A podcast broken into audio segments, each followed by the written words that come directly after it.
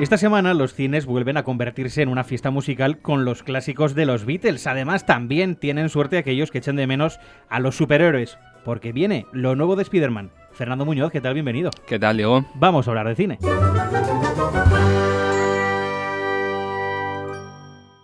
Something in the way she moves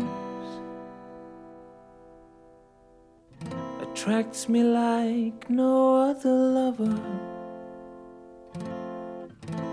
Something in the way she woos me. I don't wanna leave her now. You know I believe in how.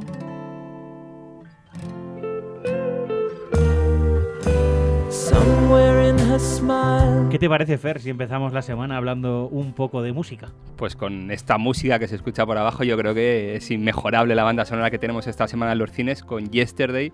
Es una película sobre la música de los Beatles con una premisa eh, que suena interesante a priori, cuanto menos, vamos. ¿Qué pasaría si de repente el mundo se olvida de los Beatles? No solo de los cuatro miembros, sino también de la música que hicieron, de todo su legado. Eh, bueno, yo creo que es un punto de partida cuanto menos interesante. Y aparte de ello, eh, yo creo que lo más interesante, lo más destacado de la película es el director, Danny Boyle, el director de Trainspotting, de Slumdog Millionaire, que ya, para empezar, yo creo que ya es un reclamo suficiente para ir a la sala a ver esta película. Pero también el guionista. Richard Curtis, que es el guionista de Notting Hill, de Love Actually, que también te da una premisa de por dónde va a ir la película. Y aparte, por supuesto, estas 17 canciones que escuchamos durante toda la película de los Beatles. Si no me equivoco, esto no es un biopic, esto ya es otra cosa, pero me vienen a la cabeza dos películas de este año, eh, Sí. Rocketman y Bohemian Rhapsody. que no es de este año, ¿no? Pero casi, casi. Sí, de la temporada más o menos, por decirlo así, o recientes. Eh, por supuesto, no tiene nada que ver ni con una ni con la otra, no es el- la epopeya que puede ser Rocketman, ni tampoco esa cosa más musical que sí que era Bohemian Rhapsody. Es más un viaje, una nueva forma de descubrir eh, las canciones de los Beatles. Yo creo que incluso lo más destacado de la película, lo más interesante, porque de repente te ves eh, con esta premisa que tiene la película del punto de partida, eh, te ves redescubriendo las canciones que ya has escuchado mil veces de una manera sorprendente, novedosa y que incluso al espectador más aficionado a, a los cuatro de Liverpool le va a llamar la atención. Y mm, la película, el punto más flojo que las críticas están reseñando es esa parte de comedia romántica que la película tiene, porque por supuesto el guionista es quien es y se nota esa mano, es el punto más flojo de la película, como te decía, porque eh, esa historia de amor entre los protagonistas está plagada de tópicos. Quitando esa parte, tanto la aventura de redescubrir la música de los Beatles como el humor que tiene la película, que está plagado de chistes con Ed Sheeran, que es uno de los mm, artistas que más lo está petando ahora mismo, eh, actuando y, protagonizando un cameo espectacular, o Kate McKinnon, una de las grandes estrellas de Saturday Night Live, que también aparece con un papel espectacular como...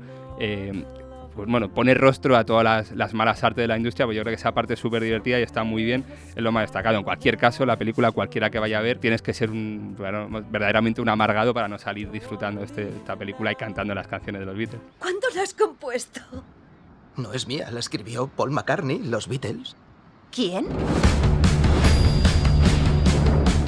John Paul, George y Ringo, los Beatles. No. Venga ya. Yesterday es una de las mejores canciones de la historia. Bueno, no son Coldplay, ni es ficción.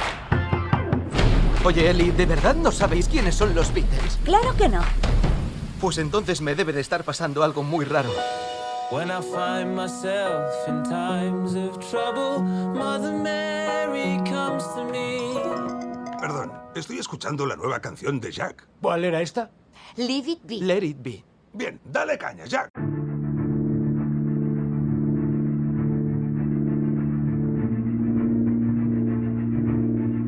Y hablamos ahora de superhéroes, hablamos de Spider-Man, que lo tuvimos ya hace unos pocos meses, en dibujos animados. Esta vez es un poquito diferente. Sí, bueno, como decía Stan Lee, el amigo y vecino de Spider-Man, parece que no, que no se va, que no desaparece, está siempre en nuestra cartelera. Parece Dani Rovira. no, por favor, no. Como decías, le tuvimos hace no muchos meses con esta película de animación maravillosa que, que, vamos, se llevó el, el aplauso de toda la crítica y hace no mucho tiempo, hace menos tiempo todavía, en el final de Vengadores, en ese Endgame, que aparte de arrasar la, la taquilla mundial, pues sigue, sigue haciendo historia como, vamos, como una epopeya cinematográfica espectacular. Que por cierto te diré que quien vaya a ver este tráiler o quien vaya a escucharlo después, que si no ha visto Vengadores, igual se lo puede saltar porque algún pequeño spoiler puede caer. Si todavía hay alguien en el mundo de, que le guste Marvel, que le guste los cómics y que le guste los superhéroes, no ha visto Vengadores Endgame, que igual no, no existe, ese personaje no existe bueno, pero todavía. Si no existe, nosotros el aviso ya le hemos dado. Así pues que, sí, en, en el tráiler de Spider-Man eh, se que lo cuenta. pondremos, eh, lo pondremos.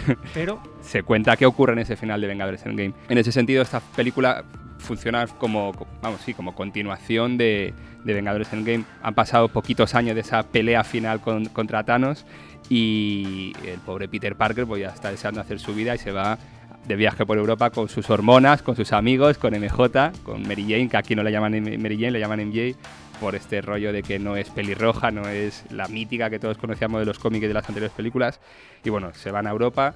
eh, una serie catastrófica de dichas lleva que aparecen monstruos que quieren destruir de nuevo el planeta y Nick Furia, el hombre que lideró a los Vengadores o que reunió a los Vengadores, eh, persigue a Peter Parker por todo el, por todo el viejo continente para que se enfunde el traje que le legó Tony Stark y pelee contra el nuevo villano que aparece. Que por cierto, Jake Gyllenhaal no se lo pierdan como, pues eso, como el nuevo, como nuevo villano, como misterio, eh, que es llamativo ver a un actor de su calibre haciendo este personaje que tiene pinta que se lo ha pasado bastante bien. La película, eh, por parte de los fans, por parte de la crítica más eh, tradicional o menos especializada, tenía muy buenas críticas. Es cierto que por fin Tom Holland y el director John Watts han logrado que nos olvidemos de aquel Spider-Man de Tobey Maguire. Por supuesto, Andrew Garfield ya pasó sin pena ni gloria y nunca más se, se- nos volveremos a acordar de ese Spider-Man que hizo. Pero es verdad que Tom Holland ha conseguido ese punto entre niño y adolescente, ese salto a la madurez, que le convierte en un personaje entrañable, por eso era el favorito de Stan Lee. Y bueno, eh, tiene pinta de que la fase 3 de Marvel acabó con Endgame y que la fase 4, después de que Tony Stark eh, o Iron Man eh, legara en, en Peter Parker, en Spider-Man, eh, pues parte de su tecnología, pues será Spider-Man, parece, todo apunta a que inicie esa fase 4 que, con la que Marvel seguirá haciendo caja. Este es el señor Beck. En mi mundo falta gente como tú. ¿Su mundo? Es de otra tierra. El chasquido abrió un agujero en nuestra dimensión. ¿Está diciendo que hay un multiverso? Tenemos un trabajo y tú te vienes con nosotros. Podría ayudarnos alguien más. ¿Qué hay de Thor? Fuera de este mundo. La Capitana Marvel. No disponible. Yo solo soy el amigo y vecino Spider-Man.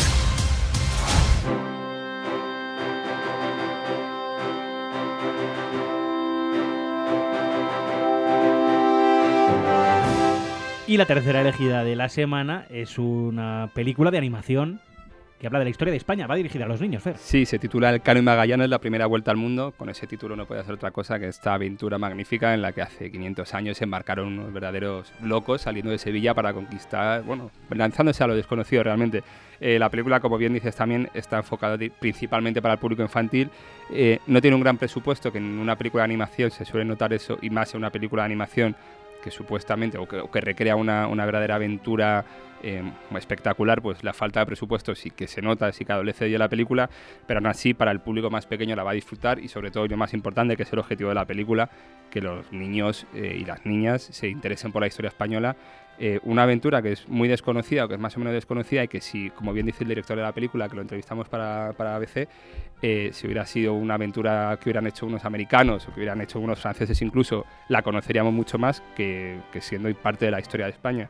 Eh, así que bueno, yo creo que por esa parte sí que cumple el objetivo que tiene la película de animar al, al público más infantil a lanzarse a la historia. Por cierto, que nuestro crítico, Federico Marín, que es el que la ha visto y que hace la reseña, la vio con su hija pequeña de 8 años y la niña mm, disfrutó la película, se entretuvo, se lo pasó bien y yo creo que esa es la mejor crítica que puede haber. Apunte mi nombre, Juan Sebastián Elcano.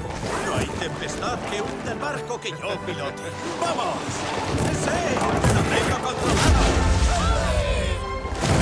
¡Ha destrozado mi barco! ¡Todos a seus puestos! 500 años después, ¿A qué espera? ¡Cojo el timón! embárcate de nuevo ¡A toda vela! en un viaje a lo desconocido. Confiad en mí, no nos perderemos. La primera vuelta al mundo. Nunca llegaréis a las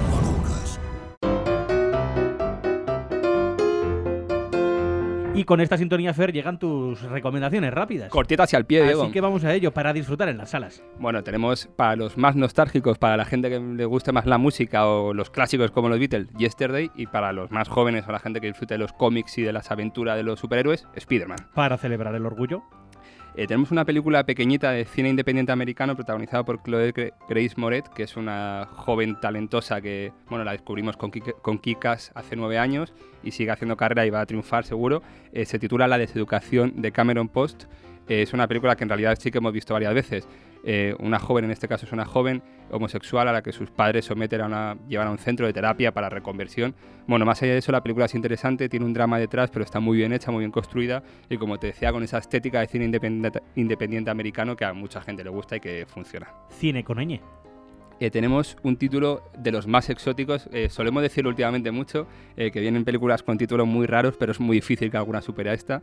Se titula 522, Un gato, un chino y mi padre.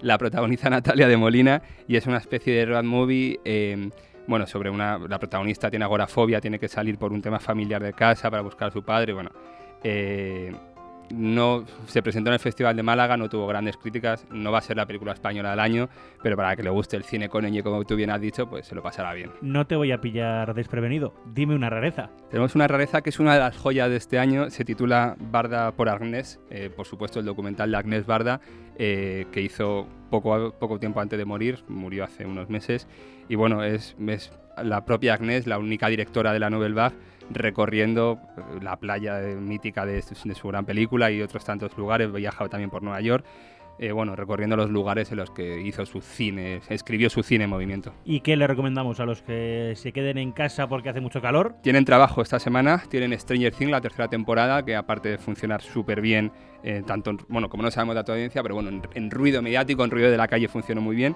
Eh, ahí tenemos en Netflix y en HBO el estreno de la, bueno, primera temporada, el estreno de la miniserie El Pionero, la, la obra capital de HBO en España sobre Jesús Gil, que vimos el primer capítulo, es impresionante y veremos cómo avanza la trama.